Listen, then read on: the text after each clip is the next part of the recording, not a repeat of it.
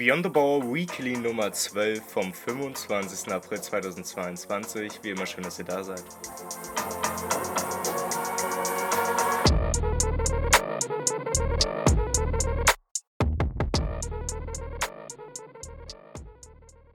Und damit einen wunderschönen guten Tag. Ich hoffe, ihr seid gut durch die vergangene Woche gekommen, habt euch gut durch das Wochenende gefeiert und könnt jetzt wieder ordentlich und vernünftig in die neue Woche starten. Ja, letzte Woche war viel los. Für diejenigen, die am Mittwoch die Folge auf eine Tüte danach gehört haben, die wissen, dass ich am Mittwoch in Leipzig war, was leider aus anderen Gründen am Samstag dann nicht mehr ging.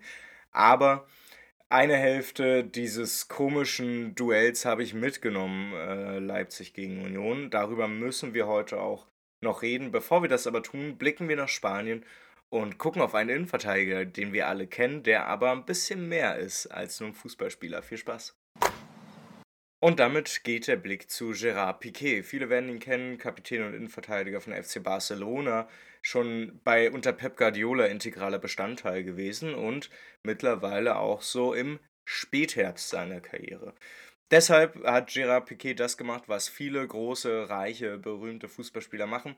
Er fängt an, nebenbei Business zu machen, anders als Philipp Lahm mit seinen Startups, hat Gerard Piquet aber ein eigenes Sportunternehmen gegründet, das heißt Cosmos und das veranstaltet und richtet ganze Sportveranstaltungen auch aus. Vor allem ein paar Tennisturniere liefen bereits komplett über Cosmos.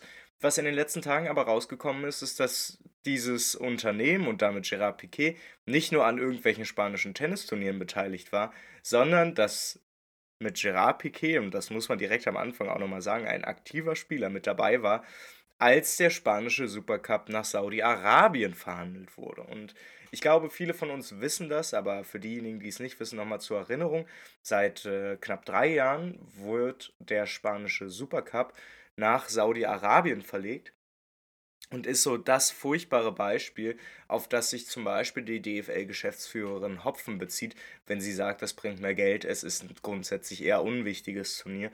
Das könnte man daraus verlagern. In Spanien ist es schon passiert und da hat nicht einfach bloß die Liga das ausverhandelt, sondern warum auch immer, ist das Sportunternehmen Cosmos von Gerard Piquet da auch mit beteiligt dran. Und dazu muss man sagen, der Supercup ist dadurch in Spanien enorm aufgewertet worden, denn und das hat nicht nur was mit den Finanzen zu tun, sondern tatsächlich auch mit dem Spielmodus. Gab es vorher einen ganz normalen Supercup, wie wir ihn auch aus Deutschland auch kennen, mit einem Spiel aus Pokalsieger gegen Meister, ist aus dem spanischen Supercup mittlerweile so eine Art Final Four geworden, wo vier Mannschaften drin sind. Und das Ganze ist natürlich nicht nur entstanden aus sportlichen Gründen. Grundsätzlich geht es darum, dass Saudi-Arabien dadurch pro Jahr, pro Supercup, 40 Millionen Euro bezahlt. Das Interessante ist jetzt daran, das Sportunternehmen, bei dem Gerard Piquet eben nicht nur beteiligt ist, sondern es ist sein Sportunternehmen, das kriegt davon jährlich 4 Millionen Euro, weil es daran beteiligt war. Und das darf man nicht vergessen, Gerard Piquet verdient hier als noch aktiver Spieler.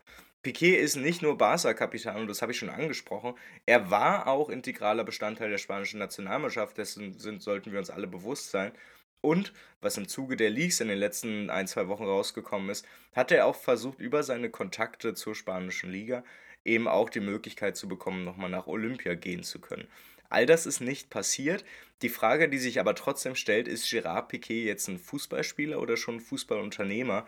Und ich weiß, dass man da grundsätzlich sagen kann, es ist halt das Big Business Fußball, und die Verstrickungen sind absurd und dass ein marktkonformer Fußball dagegen nicht viel auszurichten weiß, das sollte uns auch bewusst sein. Die Frage ist aber, wenn wir zum Beispiel mal den Vergleich mit Sportwetten anstrengen, die nicht viel weiter weg sind, mit dem Unterschied, dass Piquet so oder so profitiert, stellt sich da nicht die Frage, hat Piquet nicht sein Recht auf professionellen Fußball verspielt? Ich bin mir da nicht ganz so sicher, weil, und äh, das muss man ja ehrlicherweise eben auch sagen, der marktkonforme Fußball ja eben genau sowas fördert. Wir also in den momentanen Werten, die der Fußball reproduziert und auf die sich der Fußball stützt, wahrscheinlich keine Probleme haben.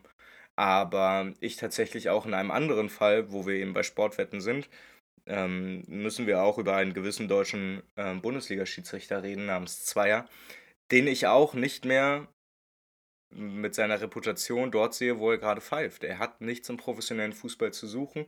Er bereichert sich daran. Und ich halte es auch bei Gerard Piquet für etwas, was aus einer radikalen, aus einer grundsätzlichen Sicht heraus noch stärker kritisiert werden muss. Weil bei diesem Menschen scheint das erste Mal arg zu verschwimmen, ob er noch Spieler oder schon Unternehmer ist. Und zwar nicht Unternehmer in Form einer Ich-AG, sondern weil er tatsächlich ganz aggressiv und absichtlich vom marktkonformen Fußball profitiert und Geld daraus mitnimmt, dass der spanische Supercup in Saudi-Arabien stattfindet. Absurd. Und damit sind wir beim Hauptthema für diese Woche angekommen, denn ich war am Mittwoch beim Spiel meines Vereins gegen äh, Red Bull Leipzig und habe mir es am Samstag dann leider nur von zu Hause aus antun können.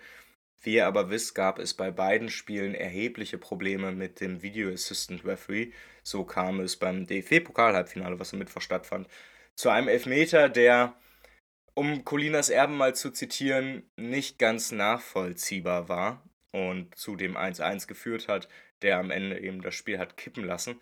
Und am Samstag wurde Union Berlin wiederum beim Stand von 0 zu 1 ein ganz klarer Elfmeter verweigert. Beides durch den VAR. Am Mittwoch hatte Dr. Felix Brüch während des Spiels gesagt, es reicht ihm nicht. Und angeblich kann ja nur eine klare Fehlentscheidung dazu führen, dass er korrigiert wird. Und ich erinnere mich daran, dass Mats Hummels vor ein paar Wochen mal ein T-Shirt getragen hat, nicht jeder Kontakt ist ein Foul. Das würde ich da gerne rezitieren. Ich sehe das Foul auch nicht. Ich finde es auch arg bedenklich, wenn der Video Assistant Referee nur noch auf die Suche geht, ob irgendwo eine Berührung stattfand und dann zur Einschätzung kommt, das war eine klare Fehlentscheidung.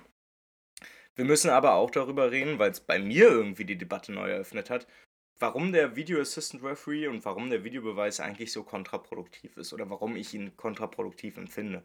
Weil die Argumente darüber sind ja gefühlt schon seit drei Jahren ausgetauscht. Ähm, und ich glaube auch, dass es diese grundsätzliche Erkenntnis, die natürlich nicht ganz in den Mainstream einsacken, einsacken will, aber die ich für grundsätzlich und fundamental halte, ist, dass wir den Videobeweis in seiner jetzigen Form als ein Instrument dieses marktkonformen Fußballs sehen müssen der den Zufall weiter minimiert und dadurch tendenziell eben den stärkeren Mannschaften hilft, weil wer den Zufall minimiert, der minimiert eben auch die Chance, dass David mal gegen Goliath gewinnt.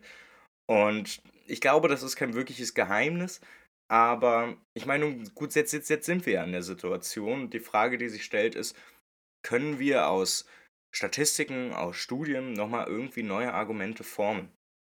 Und ich habe mich mal ein bisschen auf die Suche gemacht und habe eine Umfrage vom European Football Benchmark aus dem letzten Jahr gefunden, wo einige Sachen äh, zum Video Assistant Referee Fußballfans dazu gefragt wurden. Da kam unter anderem raus, dass gerade mal 40% der Fußballbegeisterten überhaupt sehen, dass der VAR den Fußball irgendwie fairer machen würde. Und das ist schon sehr verblüffend. Noch schlimmer wird's, wenn man sich die Zahlen dazu anguckt, ob der VAR überhaupt gut implementiert wurde, das bestätigen nur 20%. Und da sind wir auch bei grundsätzlichen Fragen, wo man sich eben auch die Überlegung mal gefallen lassen muss als Fußballverbände, warum dieser VAR so schlecht und so katastrophal eingeführt wurde. Wir haben das Gefühl, und ich glaube, das lässt sich in der Retrospektive ganz gut erkennen, dass die ersten zwei Jahre der Einführung sowas wie eine Testphase waren. Es wird auch seitdem immer wieder neu an Formulierungen und Formulierungshilfen rumgedoktert, wie ab wann und wo VAR überhaupt eingreifen darf. Und ich finde, das ist grundsätzlich sowieso ein super Problem, weil wir reden über einen dynamischen Sport, der nicht klar trennbar ist, wie beim Handball oder noch krasser beim Basketball mit äh, einer klaren Einteilung, wann eine Mannschaft den Ball hat und beim Basketball ja sogar eben mit einer Offensive Shot Clock, wo also 24 Sekunden runterlaufen und du dort immer wieder neue Unterbrechungen hast, die du sowieso die ganze Zeit nutzen kannst, um zu rekapitulieren. Das alles gibt es ja beim Fußball nicht. Deshalb gibt ja allein die das Grundgerüst, wie Fußball funktioniert, eigentlich gar nicht die Möglichkeit, VAR so vernünftig zu implementieren. Es gibt aber auch seit Jahren gute Gegenvorschläge. Und wenn man darauf reagieren möchte, dass 80% finden, der VAR wurde schlecht implementiert, wir aber nichts mehr daran machen können, dass er nun mal da ist, stellt sich so ein bisschen die Frage, wie kann man ihn denn eigentlich überhaupt anpassen? Was wären denn Möglichkeiten? Und anhand dieser Möglichkeiten zeigt sich sehr gut, wie schlecht die Fußballverbände eigentlich in dem sind, was sie eigentlich machen müssen, nämlich den Fußball organisieren. Es gäbe sehr gute Möglichkeiten, den VAR anders zu benutzen, sei es indem man Teile der Schiedsrichterdiskussion im Stadion austrägt, wovon ich übrigens kein großer Fan bin. Ich fände es eher deutlich besser, wenn man eine Flagge werfen kann als Coach. Du hast so zweimal die Möglichkeit zu challengen.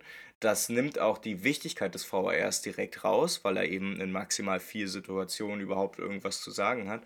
Und sie ermöglicht, dass wir nur noch die Korrektur von so spielentscheidenden Szenen haben, dass es dringend notwendig ist, da einzugreifen. Und damit schließe ich direkt an etwas, was wir aus dem italienischen Fußball kennen. Das existiert auch schon seit 2018. Eine Studie, die ganz grundsätzlich mal aufgemacht hat, wie krass sich die Fehlerquote eigentlich verändert hat. Und zwar gab es in Italien vor der Einführung des VARs eine Fehlerquote von 6,05 Prozent. Und diese knapp 6 Prozent sind auf 0,98 Prozent zusammengeschrumpft. Die Fehlerquote ist also stark gesunken. Die Frage ist am Ende bloß, spüren wir das überhaupt? Sehen wir, dass diese que Fehlerquote so minimiert ist? Ich habe momentan eher das Gefühl, und das ist eigentlich auch schon seitdem der VAR da ist, ich würde gerne den SchiedsrichterInnen wieder mehr Möglichkeiten in die Hand geben und lebe dann auch mit der einen oder anderen Fehlentscheidung. Die Art und Weise, wie der VR diese Entscheidung dann aber auch dastehen lässt, die nicht minder un unstrittig sind, wie wir es am Mittwoch, äh, wie auch am Samstag äh, bei Union erlebt haben, das sorgt am Ende eben nur dafür, dass dieser VR so tun soll, als hätten wir jetzt dieses neutral faire Spiel erreicht, es tatsächlich aber gar nicht tun. Und auch wenn gesagt wird, dass dieser Videobeweis eher ein zusätzlicher Assistenzschiedsrichter ist, warum geben wir ihm dann nicht diese Rolle und geben ihm weniger Möglichkeiten einzugreifen? Das sind alles Fragen, die sich mir stellen, weil sie innerhalb des Kosmos des marktkonformen Fußballs sehr gut funktionieren würden und vieles der Kritik tatsächlich aushebeln könnten. Aber anstatt das zu machen, lassen sich die Verbände offensichtlich immer weiter darauf ein und versuchen es immer weiter. Wohin das führen wird, ich glaube, da sind wir uns alle einig. Ja, ich glaube nicht, dass der Videobeweis irgendwann nochmal ein Positivbeispiel ist für die technologischen Möglichkeiten, die dem Fußball dadurch quasi gegeben wurden. Und das ist schon wild zu sagen.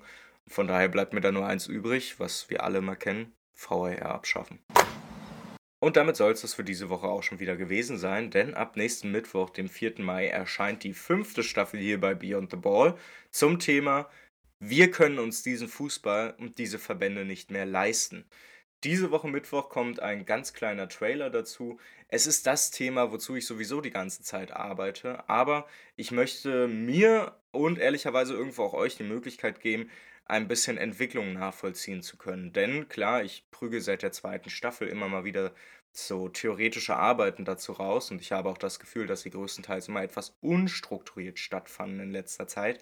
Ich habe eben auf der anderen Seite in nicht wenigen Wochen ein großes Buch veröffentliche zur Frage, wie eigentlich der marktkonforme Fußball funktioniert und wie wir Fans eigentlich wieder einen Weg beschreiten können, wo wir den Kampf um unseren Fußball aufnehmen und vielleicht sogar gewinnen können. Und genau in diese Richtung schlägt auch die fünfte Staffel, die mal quasi sehr stringent pro Folge ein Buch, eine Überlegung präsentiert, wie wir uns denn diesen Fußball zurückholen können und warum wir uns diesen Fußball und diese Verbände nicht mehr leisten können. Ich würde mich sehr freuen, wenn ihr da einschaltet. Ansonsten würde ich mich natürlich auch freuen, wenn ihr am 6. Mai nächste Woche Freitag, falls ihr in Berlin sein solltet, zu meiner Lesung kommt im Kino Union ein wirklich wunderschönes Programm Kino im Berliner Südosten. Links dazu findet ihr in den Show Notes und dann hören wir uns entweder am Mittwoch zu diesem kleinen Trailer oder dann nächste Woche Mittwoch zum Beginn der fünften Staffel. Nächste Woche Montag wird das Beyond the Ball Weekly ausfallen, weil am Sonntag 1. Mai ist und am Sonntag äh, arbeite ich sowieso nicht, aber ich will mir diesen Feiertag auch nehmen. Deshalb ist der 2. Mai auch ArbeiterInnenfeiertag. In dem Sinne, wir hören uns dann nächste Woche Mittwoch wieder.